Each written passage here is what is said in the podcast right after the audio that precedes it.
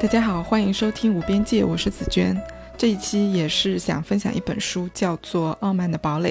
副标题是“性侵犯问责与和解”，作者是玛莎努斯鲍姆，美国的一位哲学家。目前呢，他是芝加哥大学法学与伦理学教授。他在政治与道德哲学、古希腊罗马哲学以及女性主义哲学方面颇有研究，并且广为人知。那这本书的话，主要是分成三个部分。第一部分是关于傲慢的阐述，里面有物化的讨论，物化跟性侵的关系。物化跟傲慢的关系，以及它也结合了古希腊悲剧来讲述性侵受害者美德方面维持的这个问题。那第二部分呢，它是来讨论性骚扰、性侵犯在法律方面的实践。我会简单带过一下我们国家的司法实践的现状，因为这一部分我也不是特别了解。正好呢，就是。我前几天在微博上看到周轶君老师，他更新了他的一期新的综艺节目，叫《第一人称复述》。第一期就正好讲工作场所的性骚扰有关的一些知识，我觉得看这一期内容还是挺有帮助的，也推荐大家去看。然后第三部分的话是讲傲慢的三大堡垒，就是性侵犯的重灾区，就是联邦司法系统、艺术和体育这三个领域。这个第三部分的话，因为里面它都是很具体的案例分析，我就不展开讲了，大家自己去看就好。然后最后呢是结论部分，结论部分其实篇幅很小，就只有几页，它是关于性侵和解的一个思路。嗯，这部分虽然内容不多，但是我觉得很值得深思。那我先来讲第一部分，第一部分是关于傲慢的，他梳理了傲慢、物化、性侵犯跟性骚扰之间的关系，讨论了受害者之恶以及受害者美德损害和维持方面的问题。那先讲一下第一个概念，就是物化。什么是物化呢？物化就是说，原来你是一个人，我把你看成了一件物品，当做物品来对待，这个就是物化。物化就意味着拒绝承认你本来的人性，或者否认你具有完全的人性。完全的人性，完整的人性，它具备两个核心特质：自主性和主体性。这什么意思呢？就是说，人是选择的中心，他能够为自己做出某些重要的选择。而不是由其他人来决定自己的人生。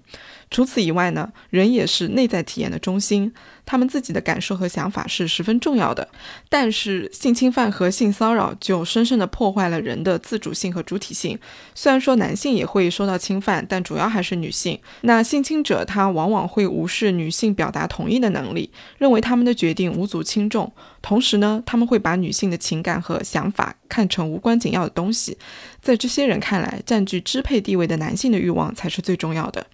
这种无视女性想法和感受的做法，产生了深远的影响。其中一点影响就是，女性被灌输了一种虚假的主体性。这种虚假的主体性与男性的欲望，尤其是在性上面的欲望，非常的契合。比如说，嘴上说不，心里愿意，这样的一个说法是广为流传的。他们会认为，女性其实很喜欢他们所遭受的这种强制性的性屈从。那更为糟糕的是，男性对女性的这种支配，逐渐的就把女性引向了顺从的方向。男性不再满足于控制女性的身体，他们要的是女性心甘情愿的服从。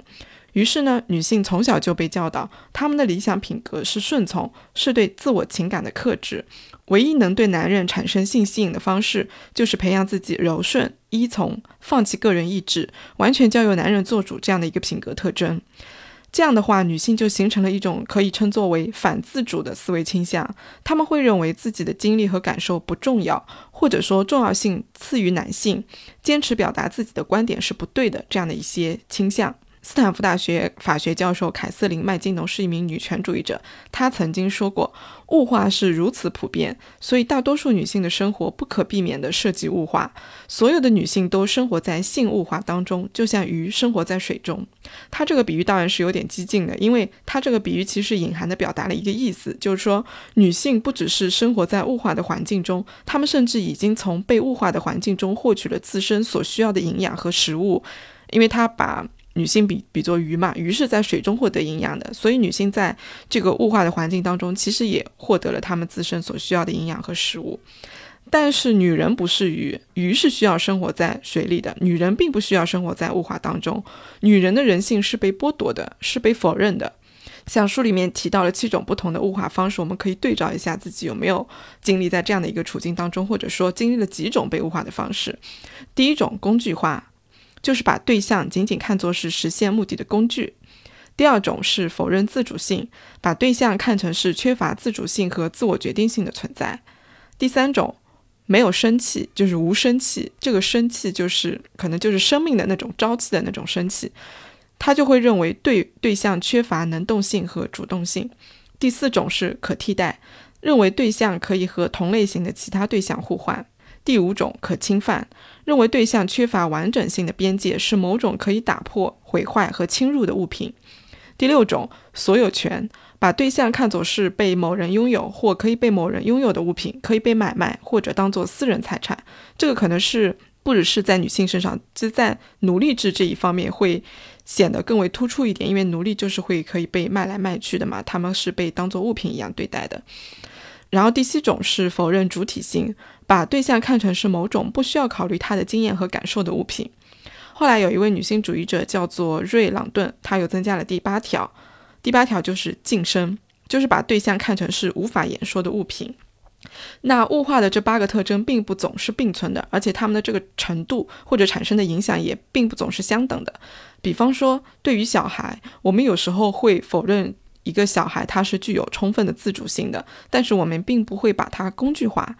因为小孩子他本身就会被当做目的去爱着，就是我们不会说拿小孩来干什么。当然，这个是正常情况下的父母对小孩的态度。那一个占支配地位的男性对于某个女性的主体性的否认，也并不一定是完全性的否认，他可能会非常关心这位女性的感受和想法，但他自己心中是有一个尺度的，就是仅限到这个程度为止。那这个程度，它是取决于这位女性有没有威胁到她的位置，或者说有没有挑战她的想法和意志。如果没有的话，这名男性他就是会承认这个女性她具备一个有限程度的主体性。那一旦女性仅仅被看作是具有价值的工具的话，她们的自主性和主体性就会遭到否认。这样的话，这个女性她究竟会被温柔对待，还是被粗暴对待？这个多少是有点运气成分在里边的。在这个分析框架下，温柔的男性与暴力的男性之间的差异就是程度的差异而已，并不是说温柔的男性的品格一定比暴力的男性的品格要好。所以它不是品格之间的差异。比如说，一个中产阶级已婚男性，他没有强奸自己的妻子，并不是因为这不符合他中产阶级已婚男性的身份。而是他可以用其他温和的方式来满足他的需要而已。但是，只要他的利益受到了影响，驱使他必须要去强奸他的妻子，那么他就会这么做，没有什么东西可以阻止他。这里我想提一下 incel 群体，就书里面也简单提到了 incel 的意思就是非自愿独生嘛，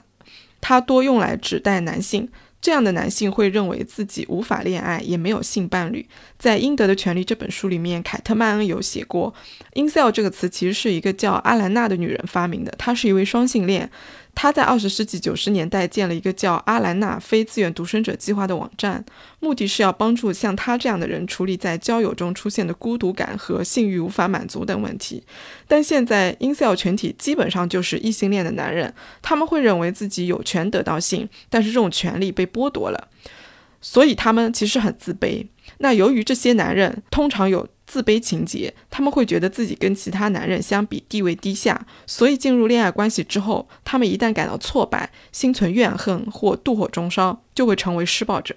他们的愤怒会让他们想要贬低女性，会物化女性。所以对女性来说，最危险的时候就是结束这段关系，或者威胁你的恋人要结束这一段关系。这两种时候是最危险的，因为这个会激起他的一个心中的嫉妒。愤怒或者那种被抛弃的感觉，这个时候男性他就会想要控制这位女性的世界，成为他唯一重要的人。他甚至会觉得自己有权结束这位女性的生命。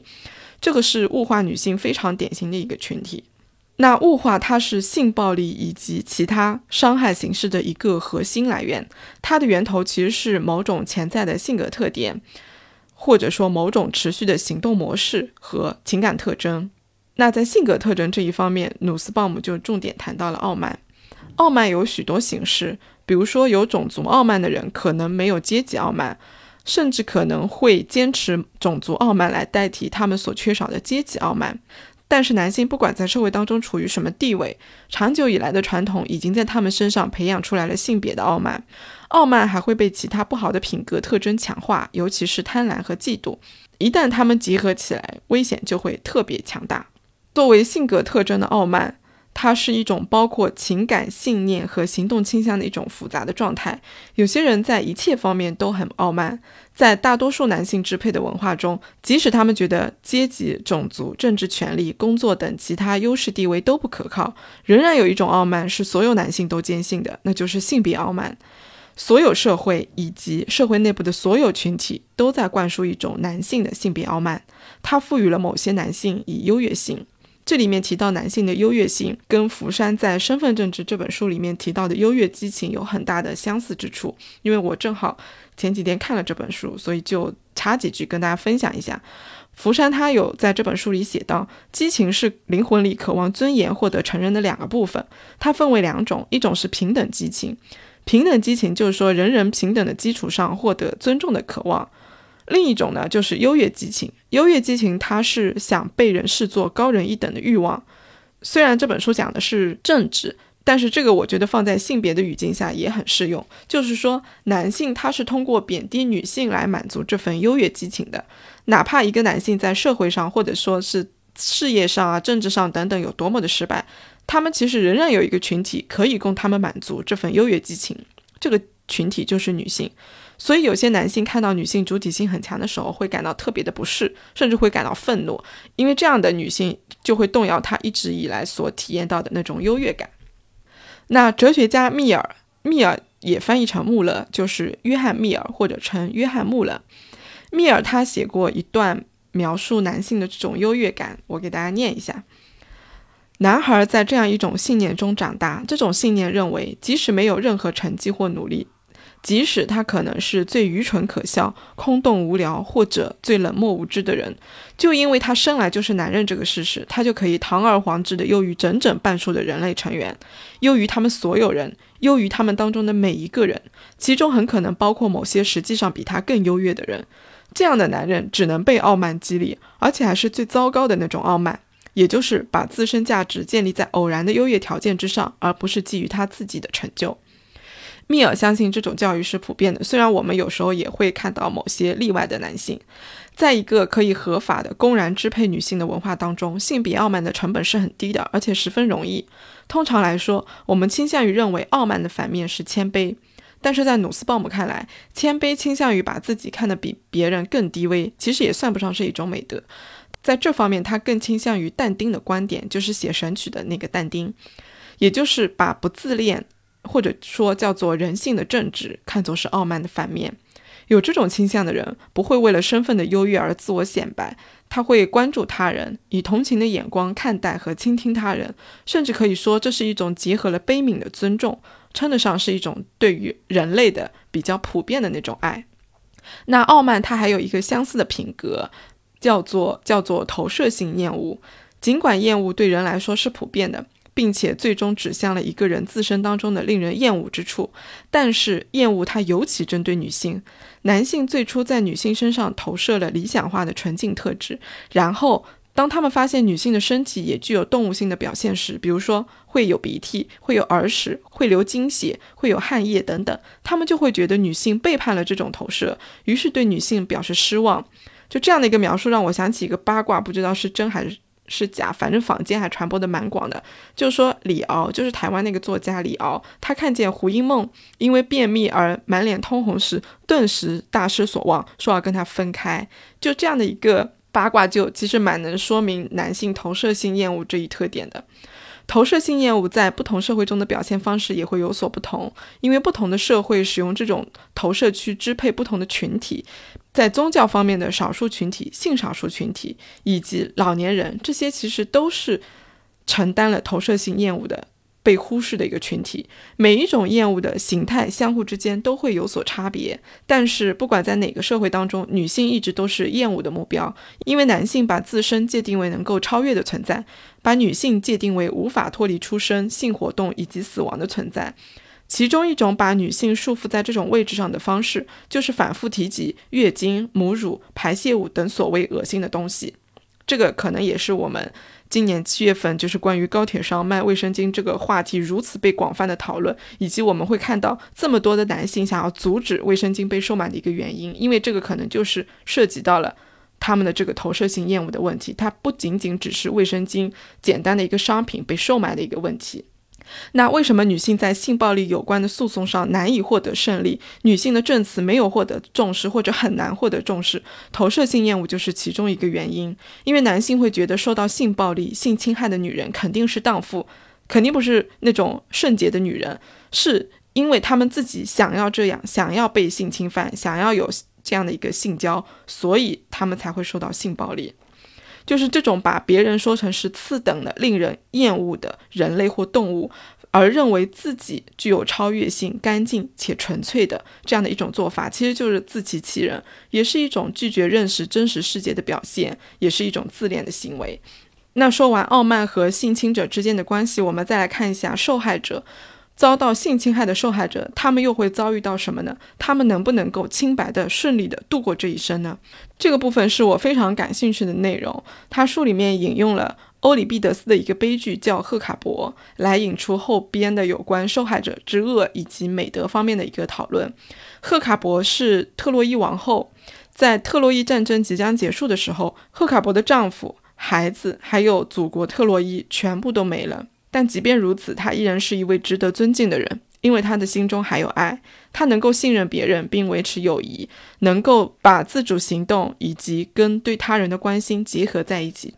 但是后来他遭到了一场背叛，可以说正是这场背叛损害了他的整个人格。这场背叛源自赫卡伯的一个很亲密的朋友，叫做波吕梅斯托。赫卡伯他把自己唯一幸存的孙子托付给了波吕梅斯托。而波吕梅斯托呢，为了钱把这个孩子给杀掉了。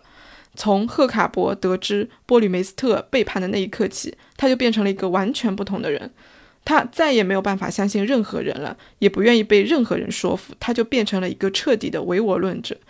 所以他就决定全身心的投入到复仇当中。他杀死了波吕梅斯特的孩子，挖出了他的双眼。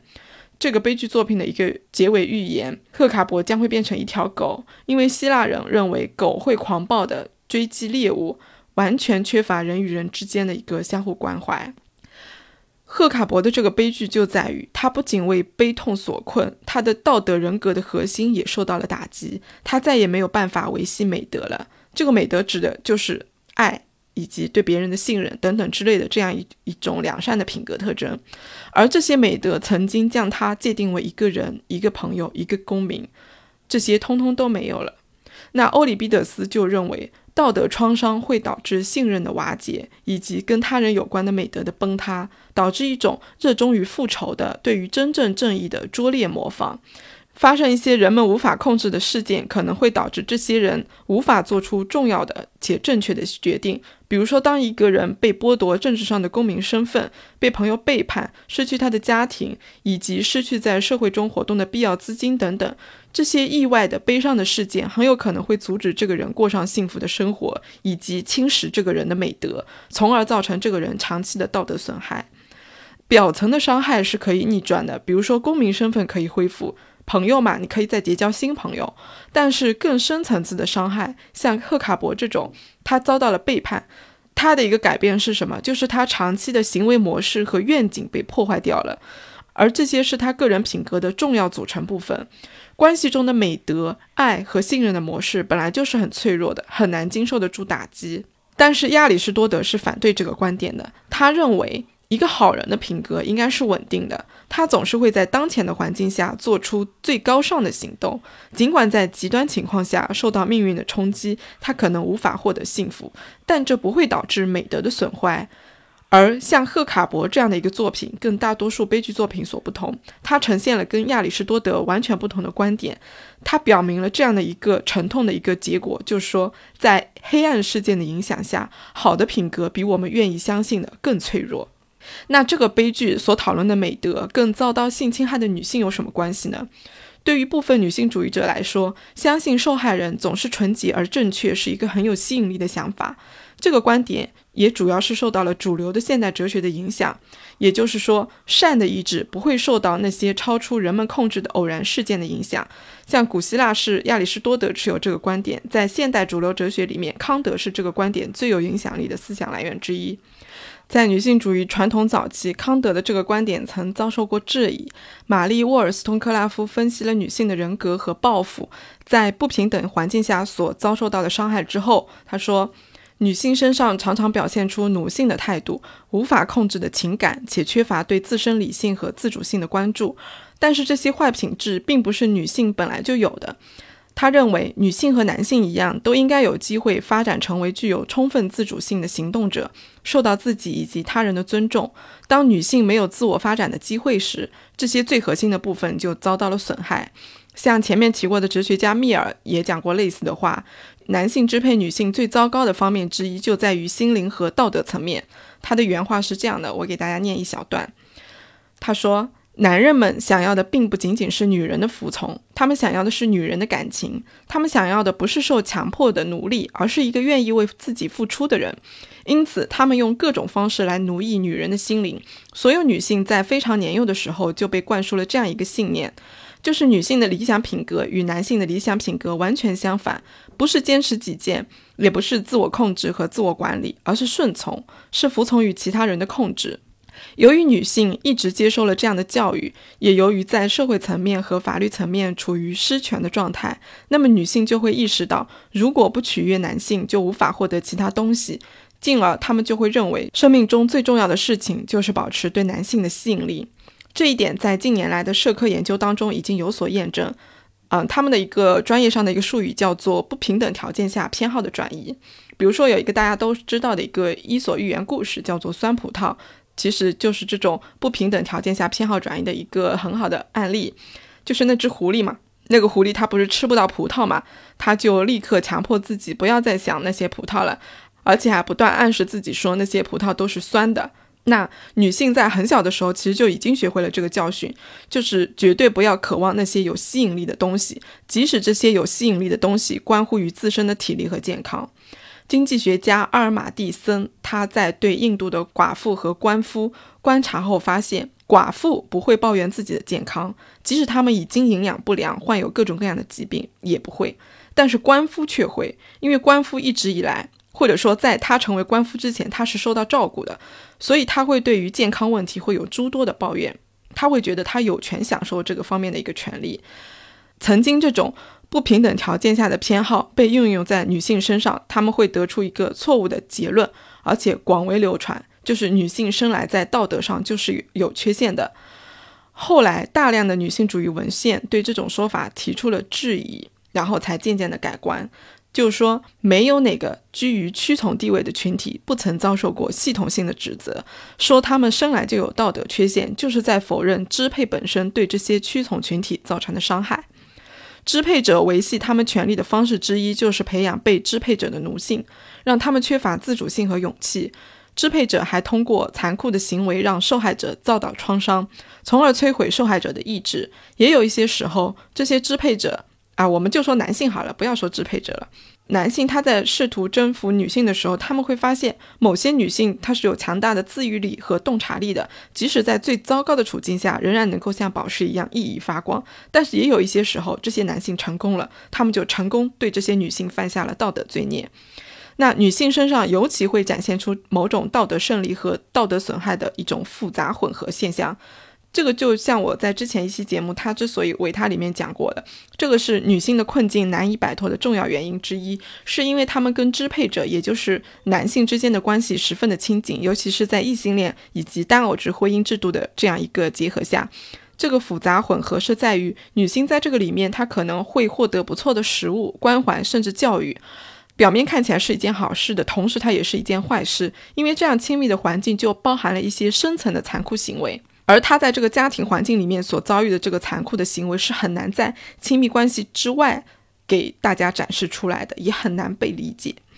桑德拉·巴特基在一九八四年写过一篇文章，叫做《女性受虐狂与身体变换的政治》。他坚持认为，女性的很多情感与性格特质是由一个支配系统为了实现自身的目的而被塑造出来的。有人曾经说，任何女性只要足够坚定，都可以重新构建自己的意识。在桑德拉眼里，这些人对于父权制压迫的本性的认识是相当浅薄的，因为这种说法的意思就是，任何已经做出的行动都是可以撤销的。那么就意味着没有任何东西会造成永久性的损害，没有什么损失是不可挽回的。这种观点是极其错误的，因为压迫性的体系具有各种恶，其中一种恶就是它可能以无法挽回的方式对人们造成伤害。像赫卡伯，他的一个美德被损坏，是因为遇到了背叛。这个其实还没有涉及到系统性压迫的问题，是个体带给他的。但是女性所处的环境是全方位的系统性的。如果认为女性没有在这样的环境下坚持自己的美德，就是她们自己的问题，我觉得是非常残酷的。克劳迪亚·卡德针对女性无微不至的配偶形象也有过一番论述。他说：“这种自我牺牲的赞美是一种奴隶的道德。女性感到自己毫无权利，把那些我们由于缺少权利而被强加的性格特质称为美德。”亚里士多德学者马西亚·霍米亚克认为，真正的美德要求一个人享受自己的活动，以及在一种自信的与他人的关系中培养出理性的自爱，而性别歧视经常剥夺女性这种愉悦和自信。丽莎·泰斯曼在2005年有发表过一个研究，她这个研究讨论了在女性主义抗争背景下的道德损害现象。她由此写了一本书，叫做《沉重的美德》。这书里面有写说，性别歧视以各种各样的方式损害了受屈从的自我。如果要严肃地看待平等，就意味着同时也要考虑到遭到损害的一个自我修复的问题，意味着我们需要大力培养那些在支配情形下变得格外艰难的美德，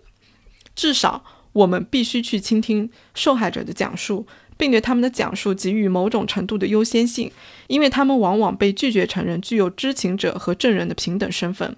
而倾听绝不意味着听取时不带有任何批判性的问题。我们在倾听的时候，始终应该意识到，道德损害有可能对叙述者造成扭曲。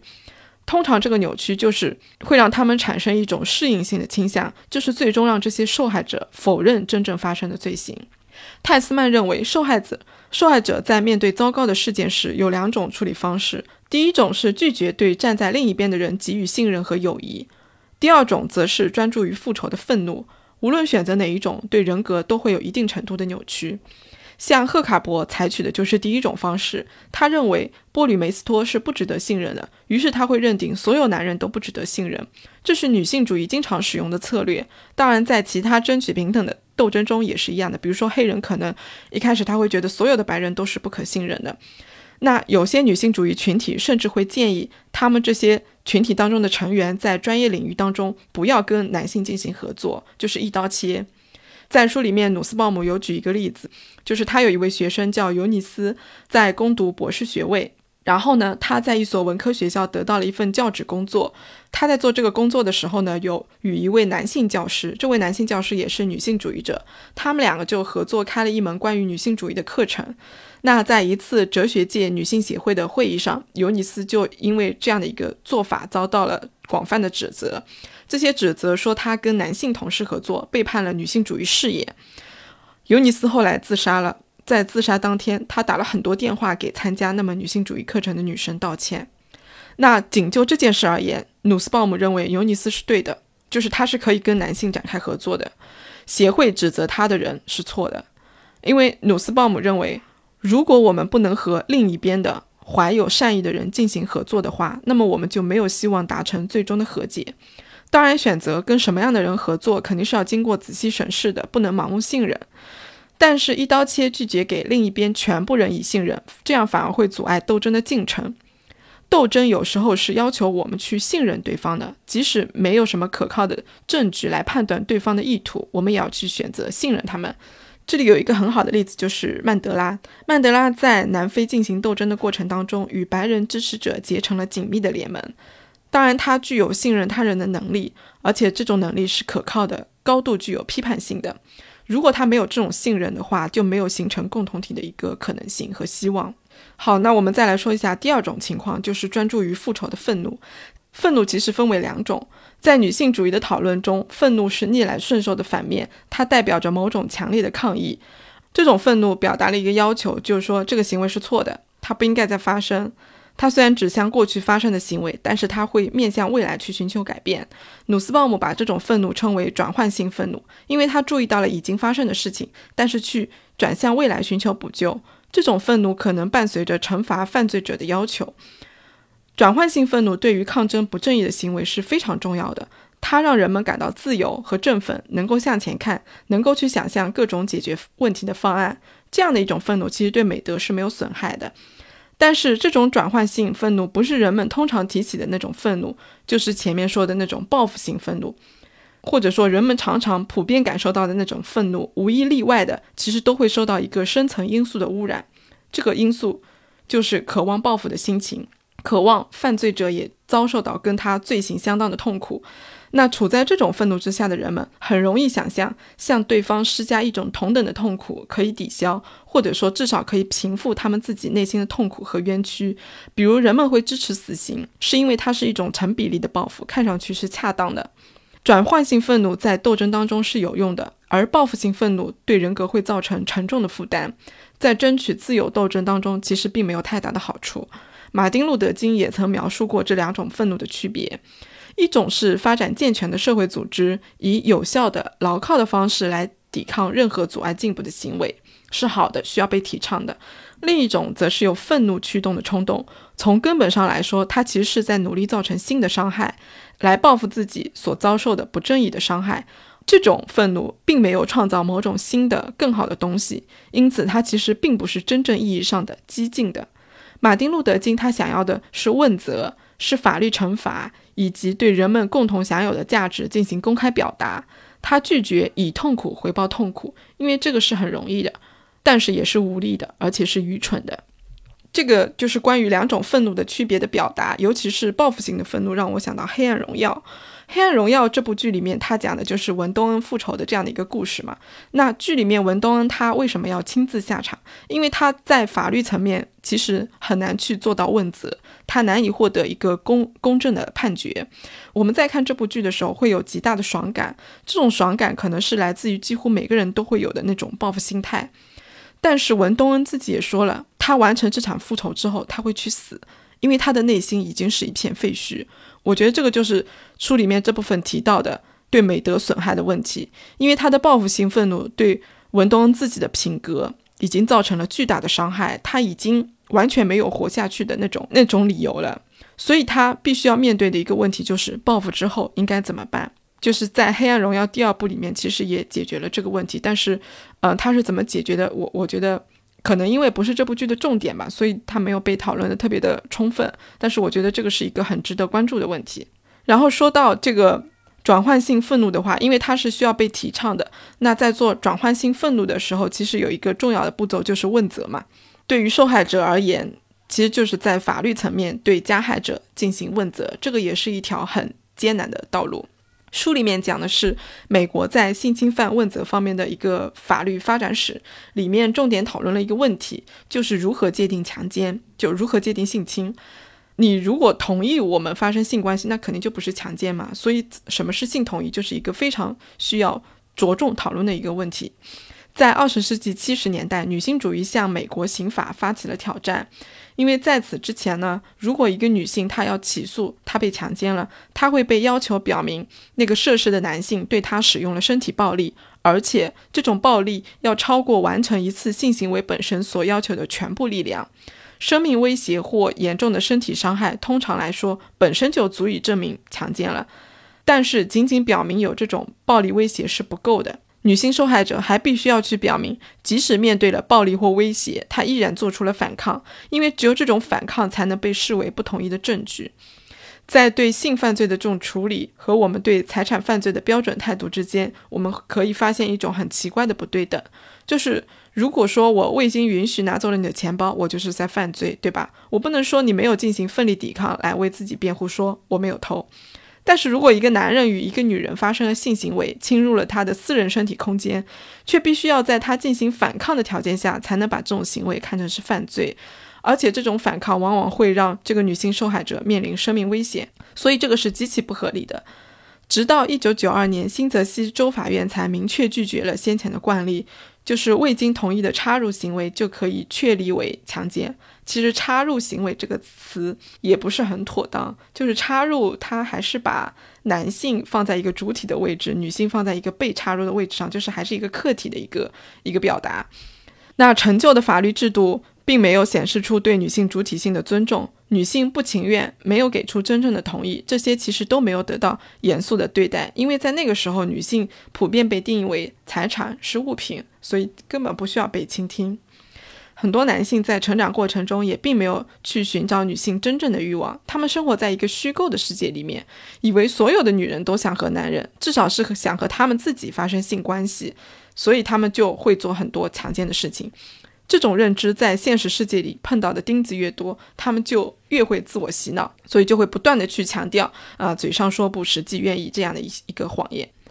对女性的自主性和主体性造成进一步妨碍的，就是拒绝婚内强奸的存在。比如说，像在英国，根据英国的普通法，遭到丈夫的强暴在概念上是不可能的，因为婚姻就意味着对此后的性行为予以同意，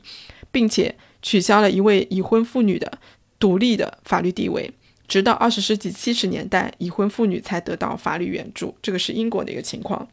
那在美国，由于受到女性主义批判的压力，强奸法就做出了相当大的改变。比如说，一位女性说不，它就意味着不同意，没有其他含义，no means no。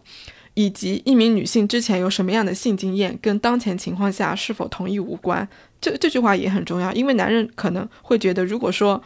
一名女性她有丰富的情史。她交过很多男朋友，她有过很多性生活，那她对当下的一个性关系肯定是同意的。那在这里面有一个问题，就是不同意的时候，你得说不。如果他表示沉默呢？因为以前人们倾向于会假定，如果女生沉默，她就是代表同意，所以这个也是一个很大的问题。那么同意就必须要说出来，沉默是代表着不同意。比如说，你得说好才行，才代表我同意跟你进行下一步。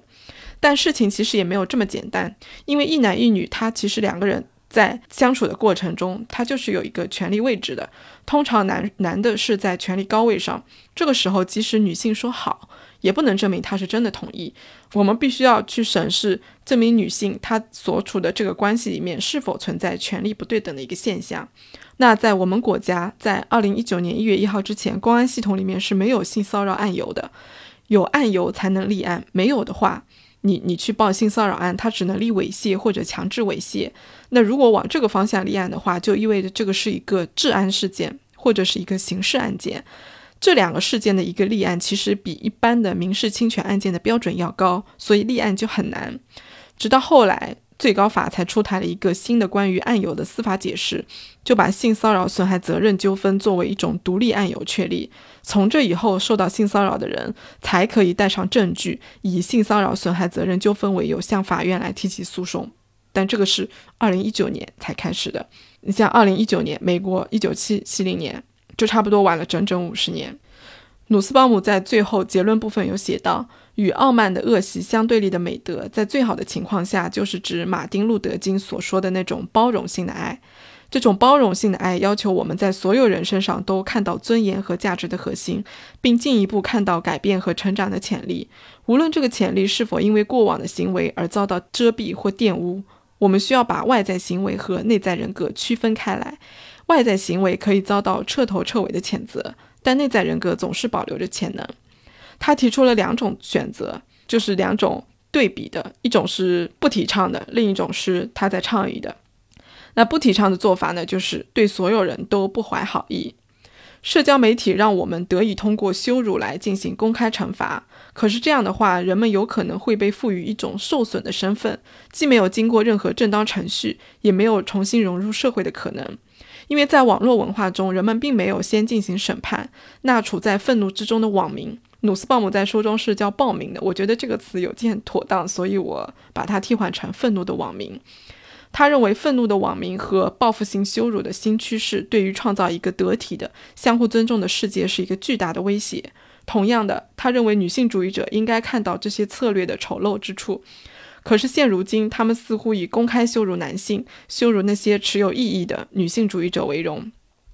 然后第二种做法呢，是努斯鲍姆比较提倡的，就是，嗯，对所有人都心存仁慈。他说，外在行为可以遭到彻头彻尾的谴责，但内在人格总是保留着潜能和运动。女性主义者应该也是首先要成为有爱的人，正如女性要求自己的声音被听到一样，我们也必须下定决心，在我们的所有分歧中倾听彼此的声音，倾听男性的声音，包括表现良好和表现不佳的人，这样我们就可以创造一种对话文化，一种共情想象的文化。女性主义者也应该怀有希望，随着亲密关系以及对自主性的尊重逐渐取代傲慢。我们希望长期以来建立在支配基础上的男女关系可以拥有自由的心声那我们这一期就到这里喽拜拜。